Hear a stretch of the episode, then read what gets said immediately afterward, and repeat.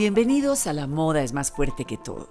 Bienvenidos y gracias, como siempre, yo no dejo de agradecerles que estén ahí, que me esperen, que nunca saben con qué voy a salir cada jueves, pero es para ustedes, de verdad es de corazón. Y en este caso, lo es más aún, es de alma. Es, es, una mujer que he seguido siempre, que la he visto crecer, que la he visto formarse, que la he visto realizarse, que la he acompañado en buenos momentos y en no tan buenos. Eso es la amistad. Mónica, de verdad, Mónica Fonseca, gracias por estar aquí en La Moda es más fuerte que todo. No, pues imagínate la felicidad de estar acá, eh, de estar en tu casa, porque hay que contarlo, esta es la primera vez mía en tu casa que habíamos entrado. Tomando té, Tomando tecito que me ofreciste. Eh, después de dejar a los niños corriendo, eh, que están en sus clases, pero poder llegar acá y en Bogotá, en nuestra Bogotá que amamos tanto, tomarnos un tecito de jazmín y hacer visita en un podcast. Todavía me acuerdo de tu guardilla en Santana, al lado de la bomba, con tus sombreros en las paredes, con, tus, con tus inseguridades de indumentaria, claro. con la presentación de televisión. Me acuerdo de todo, Mónica. Qué memoria la tuya. No, pero sí es la amistad, ese es el cariño. Mónica mamá, Mónica mujer, Mónica comunicadora, Mónica impulsadora, Mónica contestataria, Mónica eh, además una mujer activa que crece en los cambios que está sucediendo en el planeta, en la mujer, en, en todo el tema. Quiero que hablemos de eso. Quiero que hablemos de eso porque te tocó vivir y es perfecto que te haya tocado vivir el tema del aborto el tema de la Corte Constitucional, el tema de la aprobación del aborto. Eres mamá de dos, has vivido estas maternidades, las, te he acompañado yo desde aquí, cada nacimiento de tus hijos, todo lo que te ha tocado padecer, pero al mismo tiempo como activista, como mujer inteligente y pensante y vibrante. Quiero que comencemos a rompetabla, de verdad, sí, con este tema. Sí, comencemos porque a mí me gusta decir las cosas por su nombre. Esta es la despenalización, la quitar la palabra crimen a las mujeres que deciden abortar. Y tenemos que empezar a tener mejor comprensión de lectura del por qué sucede.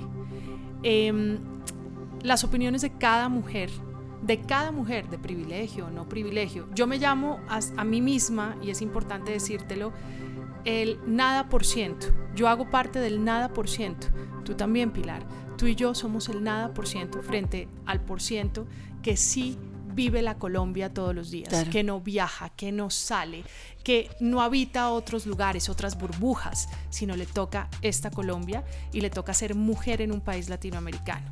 Entonces, caramba, es controvertida em, esta resolución, este fallo que, que, saca eh, la Corte pero era necesario. ¿Pero qué es lo controvertido? ¿Los meses? Que a la gente, sí, a los meses. pero fíjate quiénes han puesto los meses como el titular principal, la prensa, que entonces también ahí va... El amarillismo que pues nos caracteriza. un comentario amable pero, pero que tenemos que hacer. ¿Por qué tiene que ser eso lo principal y eso la noticia? Esa no es la noticia. La noticia es que despenalizaron, despenalizaron, seguimos aumentando eh, esa, esa penalidad, esa volver crimen a una mujer por decidir por su cuerpo. No, el flagelo que nos permanente con el que nos crearon, el flagelo de una religión eh, mal comunicada, mal entendida, eh, con el cual hemos convivido desde siempre, ¿no? No, las abuelas, las bisabuelas, las tatarabuelas entonces, sí es un avance, pero pero ¿qué nos está pasando? Porque hay tanto odio implícito, porque hay tanta reacción, porque no se puede decantar, como decía mi abuela, dejar mear la gata. ¿Por qué no se puede? no, de verdad. Hay que dejar mear la gata. Sí. Básicamente tiene que ver porque hay un tema de comprensión de lectura, hay otro de falta de respeto. Los colombianos y colombianas nos acostumbramos a no oírnos, sino a ladrar Ladramos como perros bravos todo el tiempo, como perras bravas. Es lo que está pasando en las redes sociales, es lo único que ves. Es como, esta es mi panza y así se veía. Claro, y es una panza preciosa y no te estamos diciendo que abortes, te estamos diciendo que hay otras mujeres que sí han estado en una situación infame y que lo han tenido que hacer. Mi madrastra, sin embargo, me dijo, sí, Mónica, pero quiero hacerte una observación. También una chica que salió de noche de fiesta y se le olvidó pedirle el condón a su chico o simplemente no usó preservativos o no usó eh, anticonceptivos y quedó embarazada y no le importó. Le digo, sí, tienes toda la razón, pero es que una misma regla, no podemos mirar cada caso y observar cada caso y juzgarlo. Yo, yo, yo, es, estamos hablando de la rumba, es la que menos me importa, aunque sé que existe. A mí me importa son las niñas de apartado, de Carepa, de 12, 13, 14 años, de Caucasia, de Titiribí, de La Guajira, que quedan embarazadas a los 11, 12 años. Violadas muchas violadas, caminando desde la escuela hasta su casita y no entendieron qué les pasó bajo un matorral. Exacto. Ni, se enteraron si fue un policía, si fue un soldado, si fue el de la tienda, si fue el papá, si fue el padrastro, si fue el hermano. O sea, de verdad es un caso cultural. Pilar, súmale, no pensemos en las niñas solamente. Yo conocí hace unos años que por fin me despertó y dije, ok, esto, esto no puede seguir siendo la realidad, porque además ya voy, a, ya voy a mi conclusión sobre este fallo que sale y la mala comunicación que ha habido alrededor del fallo y alrededor de las tres causales y alrededor del aborto en general. Conozco yo en el Olaya Herrera con Catalina Escobar, que me invita a una de sus visitas. Yo soy embajadora de la Juanpe, de su fundación. Me invita y llegamos a la casa todavía me parte el alma. Llegamos a la casa de una chica de 24 años que estaría en una pantalonetica y una camisetica, seis niños ya nacidos, más uno en la panza. ¿De ella? De ella, 24 años. Entonces, ¿desde cuándo estaba teniendo hijos? Empecemos por ahí. Todos sus chiquitos tenían mocos, piojos. Las niñas estaban en calzoncitos, sin camiseta ni siquiera, en un piso obviamente de tierra. Y la gente dirá, pero esa vieja, ¿por qué no usa anticonceptivos? ¿Qué va a usar anticonceptivos? Ella no sabe que eso nunca ha sabido. Fue una niña cuando la dejaron embarazada por primera vez. Y de ahí no paró. Y el Estado nunca se ocupó, nunca se ocupó de decir, para, antes de abortar vamos a, a, ligarte las trompas, antes de abortar vamos a hacer rápidamente algo acá. Esa mujer estaba desesperada desesperada, su marido la visita o, su, la persona, pues el, hombre, que, el hombre que llega allá la visita esporádicamente, no duerme ahí todas las noches, era un vendedor ambulante. Entonces, esa es la realidad, ese es el todo por ciento de Colombia. Repito, tú y yo somos el nada por ciento y posiblemente si nos estás oyendo, somos el nada por ciento. Importamos muy poquito, porque tenemos mucho privilegio. Entonces, cuando uno ve a una mujer de 24 años, que parece además ya una mujer 20 años mayor, o más, y sus niños están en la desidia absoluta. tienen esos niños? Ninguno. No, hay un tema de educación, Mónica, hay un tema de educación, hay un tema de salud, hay un tema de dejados de la mano de Dios. Entonces, yo pregunto, ¿quién es Mónica Fonseca hoy frente a estas problemáticas? ¿Qué hace Mónica Fonseca frente a todo el tema medioambiental? ¿Qué hace Mónica Fonseca con el empoderamiento femenino? Yo quiero que hablemos y que me cuentes y le cuentes a toda esta gente que nos escucha, que saben perfectamente que esto hace parte de la moda, es más fuerte que todo porque todo tiene que ver con todo. Absolutamente. Soy vocal, básicamente, frente a esos temas. Frente a esos temas no me quedo callada, tampoco, y te lo quiero decir acá en el micrófono, yo no celebro el fallo de la Corte. Yo no tomo una champaña por el fallo de la Corte. El día que Colombia tenga cero abortos, ese día voy a celebrar. Claro, claro. El día que no toque abortar. Y eso es muy importante decírtelo. El día que no haya deforestación, ese día voy, voy el día entonces que no haya minería ilegal, claro. Exacto. Mientras que haya ecocidios, pues salimos a gritar que hay ecocidios, ¿cierto? Qué bueno que haya una ley. Qué horror que tenga que haberla. ¿No te parece? Es totalmente. Entonces, Mónica Fonseca, ¿quién es? Pues esta soy yo, la persona que sale igual y hay una balanza. O sea, yo no puedo salir a hacer una rumba después de que hay un fallo que afecta a muchas mujeres. Yo tengo familia muy afectada por esto. Mi abuela está muy afectada y me ha pues tocado sentarme a conversar. A explicarle y a, que entienda porque ella llegó a un mundo sin internet, sin Instagram, sin televisión, solamente un mundo de radio. Los hijos se tienen, además. en donde los hijos se tienen porque se tienen. se tienen porque se tienen, así sean una docena. Exacto. ¿En qué momento te cambió el chip? ¿En qué momento dejaste, fueron los hijos? ¿Fue el matrimonio? Fue vivir afuera, lejos de Colombia. ¿Cómo fuiste metiéndote en un mundo más consciente, más real, más orgánico, más, yo diría que más humano? Siempre. Porque no, porque cuando uno está en los medios de comunicación y está en la televisión, está uno en una burbuja bastante irreal, donde está tan metido en los estudios de grabación que uno no sabe, sabe cuándo entra, pero no sabe cuándo sale, como de Cockroach Motel, De acuerdo, de que entra acuerdo. la cucaracha y sabe, sí, pero sí. no sabe que no va a salir nunca, Exacto. porque hay un veneno en la mitad. Es que era un- una, una propaganda que yo veía en Miami desde chiquita y nunca se me olvidó Está Cockroach buenísimo. Motel. Pero no, de verdad, ¿en qué momento dejaste de ser la comunicadora? eh, no, no hablo de Project Runaway porque fue una Sí, sí, experiencia sí. maravillosa que compartimos y sigue siendo importante porque todo lo que es emergente, todo lo que es talento creativo es lo que hay que apoyar. Por todo lo que es juventud que está buscando un curso, un norte, es lo que hay que apoyar. Pero ¿en qué momento hubo un detonante, un cambio de chip? ¿Fueron la- ¿Fue la maternidad? Pilar, es que yo he estado ahí siempre. Eh, mi papá es ambientalista, entonces en mi casa acuerdo. ha sido siempre. Y mis abuelas, una de ellas especialmente, iba a la cárcel, eh, a la picota, iba básicamente creo que todos los lunes. Entonces a mí me ha tocado eso todo el tiempo. Un poco como, como lo que te ha tocado a ti con tu mamá. Claro. Si tú estuvieras en la tele. No, yo soy naturalia, yo soy naturalia, Exacto, claro, es como claro. de naturaleza hay una conciencia y de la conciencia no se vuelve atrás. Eso es muy importante. Y si uno tiene conciencia desde pequeño, mucho mejor, porque entonces uno crece con ello, ¿me entiendes? Es como en el momento, tu hija María. No hay María un es un momento ejemplo que la haya- perfecto. exacto, no hay un No, momento María necesariamente desde que la el rompa. totumo de la mano de mi mamá cuando le mostraba Total. el vuelo del colibrí y el tamaño de la hoja del, del- del- del- pues como el samán, para María el samán hace parte de su diario vivir. Claro. Sí, eso, eso, es, eso es una cosa que prácticamente viene con la lactancia. Exa- exacto, o sea, entonces ¿de dónde viene? De la cuna, de la cuna ambientalista, de la cuna eh, en la que me enseñaron que era importante ser humano, no era diferente ser mujer a hombre, ¿me entiendes? Que había que celebrar la diversidad porque hay que celebrar nuestra etnicidad, nuestra diversidad, todo lo que tú quieras, pero como un accesorio maravilloso. No como algo peyorativo. No. Entonces, yo sí vengo de esa cuna, yo sí vengo de esa casa. O sea, yo desde que trabajaba, mi papá se lanzó al consejo, entonces salimos en aquella época vestidos, disfrazados de árboles. Me da risa que ahora veo risa jocosa y, y, y celebrona de cómo lo están haciendo hoy en día también. Eh, me ha tocado desde muy pequeña ver eso. Nosotros eh, estuve en un, esto es una experiencia muy bonita que les cuento rápidamente. Tendría yo unos cinco años, tenía el pelito más doradito, natural, sin pintura. y mi padre visitábamos, él trabajó para Inderena mucho tiempo.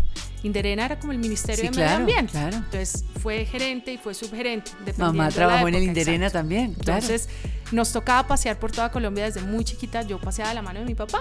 Yo crecí con mi papá, con mis abuelas por no tener mamá. Mi mamá murió cuando yo tenía 3, 4 años, un poquito menos, dos y medio, 3. Y llegamos a Verrugas.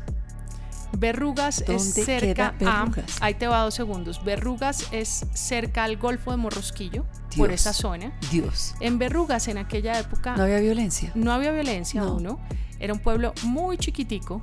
Hoy en día, una señora de Verrugas trabaja conmigo, que además debió verme en esa época y tal vez no se acuerde. Nosotros llegamos con carpas, carpas muy bonitas de, No. de camping, no sé No. qué, dos parejas con sus respectivos niños. Entonces yo iba con mi papá y con mi madrastra. Y ver ese encuentro maravilloso, creo que yo lo tendré siempre en la cabeza y era muy chiquita. Estos chiquitos nunca habían visto una chiquita como yo. Claro. Me tocaban el pelo. Rubia como los indígenas Y cuando lisa, vieron desembarcar a los primeros exacto. conquistadores. Nunca habían visto rubios y con barba. Los indígenas nuestros nunca habían visto barba, ni ojos Nunca. azules, ni pelo crespo, liso, sin verbes y con el pecho sin, sin vellos. Todo eso es como, como cuando llegaron los conquistadores. Y yo ya había viajado por Colombia, No por muchos creer. lugares. Para mí era natural Claro. la etnicidad y la diferencia. Claro. Y era bellísimo. Pero fue muy jocoso porque se nos acercaron, se nos A fueron tocarte, acercando claro. a tocar. A ver si eras de verdad, Exacto. o eras una el muñeca. pelo, no se lo Claro. podían creer que el pelo era, liso. Claro, claro. Para mí no era novedad. Era precioso lo que estaba viendo. Mi papá me enseñó además siempre a que era precioso. Claro. No, no hay, ¿me entiendes? No hay etnia fea. Todos somos No. bellos. Todos tenemos una belleza, cada uno intrínseca. Si, eh, si no le parece a otros, no importa. Todos somos bellos.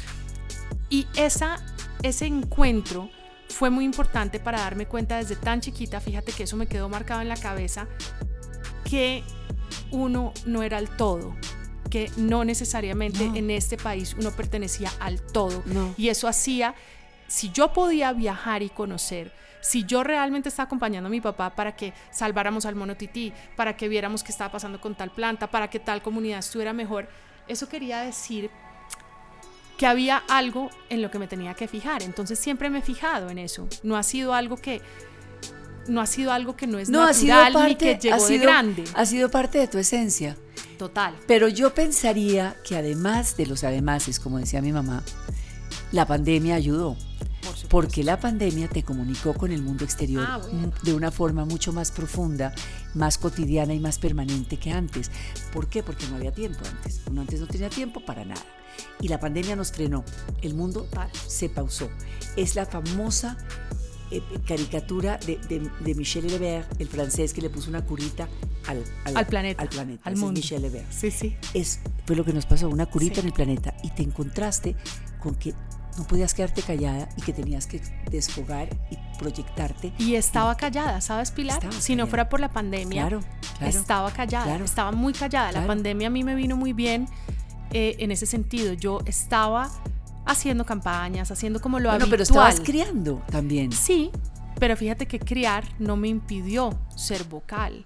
De repente un día en casa conocí a una mujer maravillosa, la que me rompe, digamos, y me dice, me, me- me- llena la cabeza de ideas, fue Elisa Sa- Delal. Sal del cascarón. Exacto, conozco a esta mujer y digo, esta chica tan joven, Elisa es bastante menor que yo, y de repente está haciendo tanto y por el mundo, que dije, Dios mío, ¿yo qué hago quieta? Si tenemos una voz, se me había olvidado la ¿Ves? voz. Entonces ¿Ves? fue divino, fue como, fue espectacular y ella fue mi primer talk talk.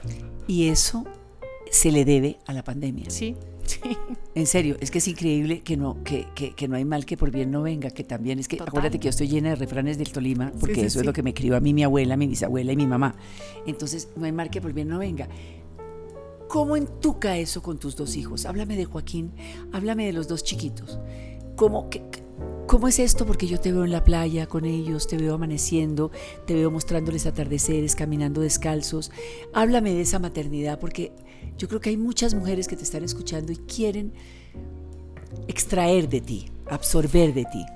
Como yo siempre he dicho que mi padre me llevaba como un miquito, como un macaquito al lado Sí, de él. Siempre ha pasado. Entonces, como que he replicado y además a través de mis hijos me he dado cuenta de todo lo que celebro a mi papá en mi maternidad, que además es muy bonito porque viene de- del hombre esa maternidad Qué hacia bello, mí, que fue la que encontré yo. ¿no? Porque fue un papá mamá. Exacto. Y yo le celebro el Día de la, de la Madre por eso a Claro, mi papá. total. O sea, yo le celebro el Día del Padre, pero aún más el de la madre. O sea, un padre que es capaz de ser madre. Una imagínate. madre, claro. Pues eso es lo que yo estoy replicando básicamente. Si él me podía llevar a todas partes y nunca se quejó y me llevaba a viajes y yo podía sentarme con unas hojitas a dibujar y hay veces en la universidad cogía acompañándolo a dictar clase, eh, apuntaba las cosas, pues mis hijos son de manera natural. Yo desde que estaba en la panza Joaquín lo involucré en todo.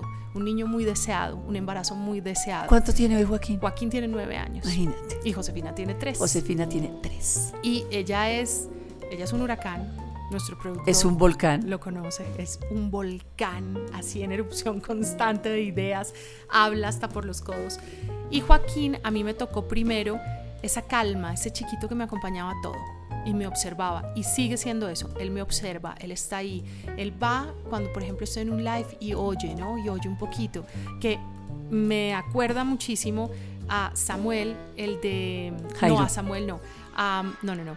A Luca, el de Claudia Bahamón. Samuel Ah, también aparece. claro. Samuel de nuestro productor Al- aparece, que es maravilloso. El, el Luca, el Luca, siempre aparece por ahí. A Son curiosos, a oír Sí. a su mamá. Y eso es muy importante. Claro. Las mamás como tú, que Oyendo a mi involucran mamá, a, sus claro. hijos Mm. y a sus hijas, están haciendo algo bien. Porque sus hijos No, pues es que yo quieren creo estar que, ahí. es que yo creo que ese es el legado. Sí. Si tú vas, ¿tú, tú qué crees que son los vallenatos? Los vallenatos son las historias cantadas de los abuelos para los, para los hijos que van a, lleg- a llegar a ser reyes vallenatos con su acordeón, ¿me entiendes? Eso todo es parte de, nuestros, de nuestro mundo juglar que tiene que ver nuestras Esta es mochilas. nuestra manera de son ser los juglares. tejidos, claro, y, y de- y tejedoras. Nosotras no tejemos una mochila como hacen estas maravillosas mujeres con Ya esas manos. quisiéramos. Ya quisiéramos. Exacto. pero ellas con su memoria y Sí. su manualidad lo hacen. Nosotras con la Lo voz. comunicamos. Lo comunicamos. De acuerdo. Me dices que es mucho más fácil, Joaquín, que Josefina. ¿Por qué? porque Joaquín es dócil, Esa no es una buena o mala característica, No. pero él es un tipo dócil, es un tipo tranquilo, con el que puedes conversar y decirle, bueno, Juaco, por aquí no, por aquí sí. Y te dice, ok, si hay un argumento contundente, te dice, sí, sí, me parece. Y si no, te replica, pero no como el volcán. Josefina, tú le dices, es mejor por acá, y te dice, es mejor por acá. Y por al otro lado es donde Se va. toca irse. ¿Qué signos son cada uno? Ella es eh, Virgo. Es del 26 de agosto. Ajá. Yo no conocía mujeres Virgo. Yo tengo la más maravillosa y se llama. Bárbara. Bueno, bueno Bárbara, mi hija, es la Virgo número uno, uno de septiembre. Necesito saber mucho. Ah, no, no, no, por no. Eh, sólidas. Sí. Sólidas. Bueno, esta es sólida total. Sólidas. O sea, no las mueve nada. Ok. Es una cosa para donde es, van. bueno, Olvídalo. ahí y está. Joaquín, pobrecito, Joaquín ¿qué es es? cáncer. Ah, soy yo. Perfecto. Casa. Casa encima, la lleva a la casa, mamá de, mamá de, de- Ah, mamá. mamá total, tuya, es sí, mamá tuya, sí, mamá de Juan Pablo. Y no hemos hablado de Juan Pablo Rabá. Sí. Entonces, pregunto, ¿cómo viven ellos a un papá actor? ¿Cómo es vivir con un actor también tú como mujer? ¿Cómo ha sido el desarrollo? Porque tú conociste a Juan Pablo, ya Juan Pablo Sí, actor, sí, sí. no el gran actor que es hoy en día internacional, pero ya Juan Pablo Rabá actor. Entonces háblame de esa convivencia y de esa paternidad, pero más que paternidad, de esa infancia de ellos con su padre. ¿Cómo ven esto? Mm, hay muchas formas de ser actor papá. Actor papá, en principio, significaría ausencia. Nosotros quisimos que esa no fuera la ecuación. Quisimos papá actor es papá presente, ¿Cómo? estando con él. Nosotros hacemos el sacrificio. O sea, es un y tenderete. Ustedes van en tenderete. Nosotros llevan- somos una carpa. Una carpa, de como la que circo, armaba claro. mi papá en cada lugar. Claro. Somos una carpa, viajamos con él. Si no estamos todo el tiempo porque no lo permite una pandemia o algo extremo, estamos un buen tiempo por lo menos del proyecto. Lo acompañamos, estamos ahí para que a él le toque. Yo le digo que principalmente es para que los niños tengan de él, pero es fit to earth. Los pies Los en la tierra para claro, él. los ¿Qué le pasa a los Y lo aterrizan a él, claro, Exacto, claro. Y a él. Porque ¿qué le pasa a los artistas? Los artistas están en una sintonía diferente. Levitan todo el día, claro. Total, les están diciendo que están preciosos, les están diciendo que qué bien. Están, están en un mundo en donde. Lúdico, total. Exacto. Claro. Y también en donde la vanidad es muy importante. El ego, ¿no? Y claro. los egos. Qué más bonito que sean tus hijos con a las 12 de la noche un día después que tienes grabación te diga, papá, quiero ir al baño, papá, quiero ir al baño, por favor, ayúdame. Y papá se tenga que levantar porque mamá está agotada de atenderlos toda la semana. Entonces te puedes imaginar esa belleza. Eso es poder tocar la tierra, polo en la tierra. Y tratamos, en la, mejor dicho, es que un proyecto, digamos, no hemos podido por la pandemia, que fue que les va a gustar muchísimo ese proyecto, que es Noticia de un secuestro, la adaptación del libro de Gabriel García Márquez, que verán muy pronto por Amazon. Eh, es el único proyecto que no hemos podido estar tanto con papá. Yo quería hablarte de eso ahora. Me leíste la mente, pero bueno, primero acabemos del papá actor. No, ese papá actor sí está, es muy presente. Papá actor quiere ser director y se está preparando para ser director, pero papá actor ha decidido, y, y yo le he dicho, hágale de una vez. Y me dice, no, yo quiero que mis hijos sean un poco más grandes, porque tú sabes que el director sí tiene que estar in situ totalmente. Claro. Necesitamos que yo Claro, pueda claro. quitar un poquito de tiempo de ellos cuando ya estén más grandecitos, y lo entiendo. ¿Y quién va a actuar? ¿Joaquín o Josefina en la vida? Josefina. Josefina, ¿verdad? Sí, Joaquín, yo creo que Joaquín va. El otro día lo vi tan bonito y me, pare- me pareció que es un tipo social, pero como diplomático, como por ese lado. A él le gusta preguntarle a la gente. Cuando va a acompañar a Joaquín, a él le interesa más la dirección, lo que pasa detrás, la cámara, el Mm. DP. Le parece más interesante lo que pasa detrás de cámara, aunque empezó clases de actuación porque él quiso en Los Ángeles. Ah, bueno. Y bueno, ha sido fantástico Ah, bueno. verlo el tipo expresarse. No, porque a esa edad ya empieza a perfilarse qué va a querer ser en la vida. Es que no Pues yo no sabía, yo como que no encontraba nada. El tipo es un gran comunicador, Claro. pero no es un comunicador pues que llega a todas partes a charlar un montón, no. El tipo se sienta, te oye, que es lo más importante además de un comunicador. Te oye y te presta atención. Pues claro. Y después... Y después saca su diatriba. Ella puede estar pensando en ganarse un César o un Oscar algún No, día pero porque que es una actriz. no, pero yo la veo muy fashion. Y además tu línea, tu línea infantil, ¿cómo va eso con Josefina? Porque yo me imagino que es la principal musa. Sí, Hablemos pero un momento hemos de estado ese- muy de ese- quietos. No, sé que así Y te voy a contar por qué. sí vamos ahorita precisamente, tenemos una colección saliente que nuevamente estoy trabajando con Placement Home con Juliana, que es bellísima, es mi, digamos que yo soy su socia minoritaria con una de las colecciones de manteles, de casa, que es muy bella. Eh, los tengo ahí divinos. ahí los tengo, ahí los tengo en mis bandejas, los más divinos con sus borlas y todo. ahí está. Y se le pueden cambiar algunas las borlas. Ay, no, no, ahí los tengo. Y decidimos montarnos un poco en el tema de las camisetas, pero entonces, pues obviamente para mí es muy importante que sí sean, vengan y provengan de, Colombia. sí, y de Colombia y sostenibilidad.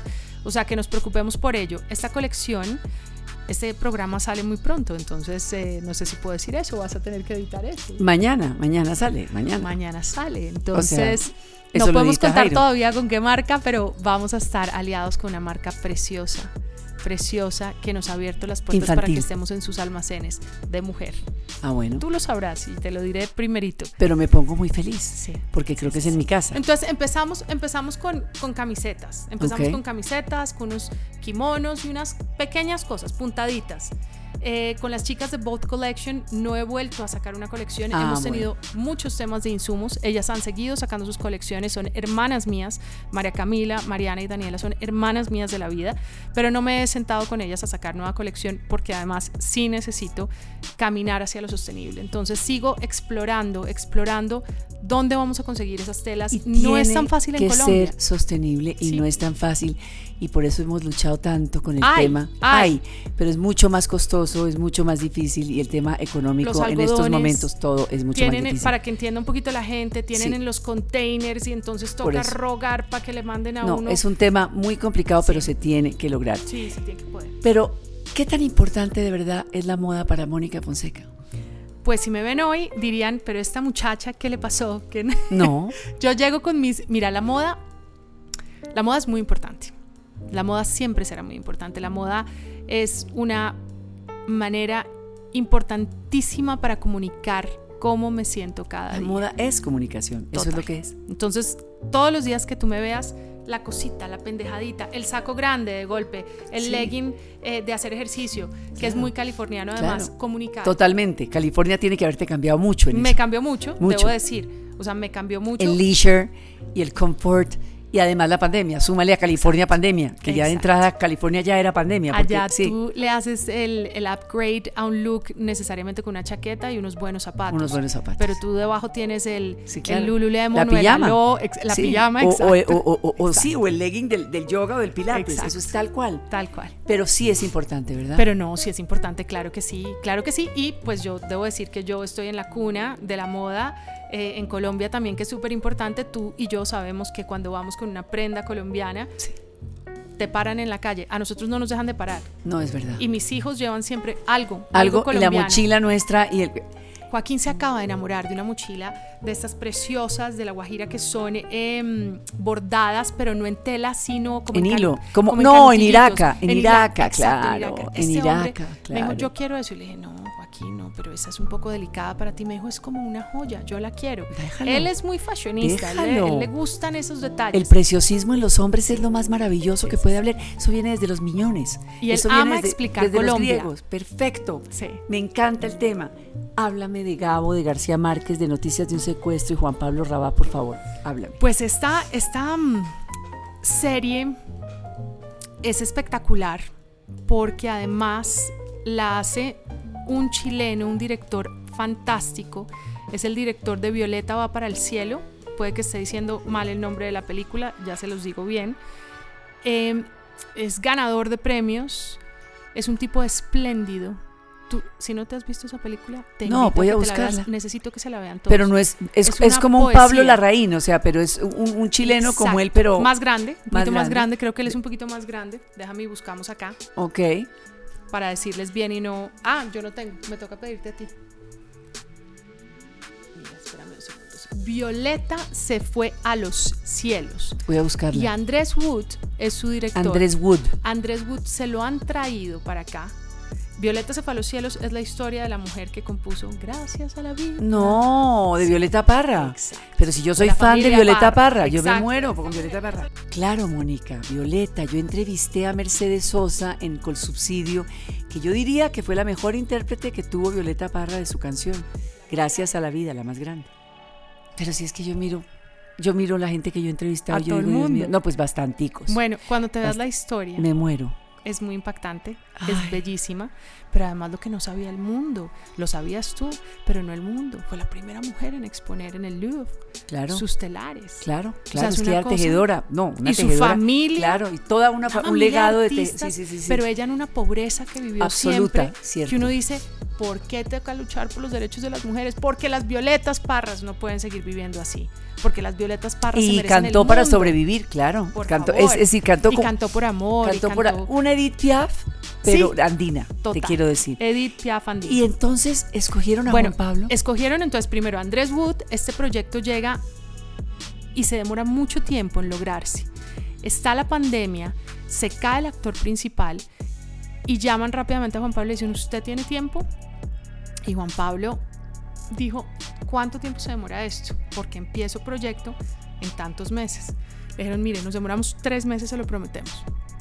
no sé, habla con su equipo. Sí, sí, sí, sí, súper cumplidos. Amazon y, y todas estas plataformas tienen que cumplir y en Colombia se hacen los tiempos, son, lo logran hacer muy bien. Eh, y dice, le habla al equipo, el equipo dice, ok, bueno, ese es un proyecto lindísimo, es el libro de Gabo. Juan Pablo acababa de grabar La voz de 100 años de soledad, coincidencialmente lo llamaron No. y lo invitaron a hacer eso ¿Para quién? para, bueno, para el libro. El, Ay, el no. audible es eh, Juan Pablo Raba leyéndolo, ¡Qué entonces es una belleza! belleza. Penguin. Entonces em, dijo, sí, qué honor, qué casualidad, qué casualidad. Y conoció a Rodrigo y en fin, y, y- y le pareció maravilloso. Y está su gran amiga, la gran actriz Cristina Umaña, con la que Ay, acababa de trabajar en, maravilla. Dis- en Distrito Salvaje. Sí, claro. Entonces fue otra vez volver a la hermandad de una manera diferente, a trabajar con esta mujer que ama y adora, a trabajar un personaje muy doloroso. A Juan Pablo le dio muy duro. ¿Duro? Sí. Sí, Villamizar le dio súper duro. Un personaje muy duro, muy duro. Y una historia desgarradora, ¿no? Ay, me encanta oír. Sí. Y, me los imagino en Los Ángeles, en tu casa, cocinando. Me los imagino. Yo así- lavando platos, dejen de oír a Pilar. Yo No. lavando platos y el otro sí cocinando. No, bueno, Juan Pablo cocina, pero tú haces tu granola, Sí, tus claro, galletas, claro, claro. tus cosas veganas, naturales. Quería traerte, Mónica, quería, quería, quería que compartieras con nosotros la gran mujer que eres. Gracias, Pilar. Eh, Generosa Pilar decir no, eso. no, no, no es porque seamos amigas, es porque, porque te sigo, porque, porque Gracias. eres comprometida, porque das el 100%, que fue lo que me enseñó mi mamá a mí. Hay que darle. Da el 100% de lo que sea, en lo que hagas, así sea amasando una galleta para tus hijos o poniéndote el party dress para, para seducir a Juan Pablo en una noche mágica de, de los acuerdo, dos. de. Eso, eh, tener tiempo para todo. Y eso es importante. Y es importante para tantas mujeres que te están escuchando. Pues feliz, Y feliz. quería que nos oigan. celebrarte y quería que nos viéramos al lado de una tacita de té de jazmín. Fíjate tú. Qué delicia, Pilar. Muchas, muchas, muchas gracias a todas las mujeres, hombres, non-binary que nos oyen. Qué delicia, qué delicia que estén con Pilar, que la oigan, que la escuchen, que la disfruten y sobre todo que la aprovechen cada día, cada, cada, Cada capítulo de ella que es maravilloso. Cada día y la vida pasa, como decía nuestro amigo Juanes, o como sigue diciendo Sí, con sí, su sí. camisa La vida negra. es un ratico. La vida es un ratico. Total. Se te quiere.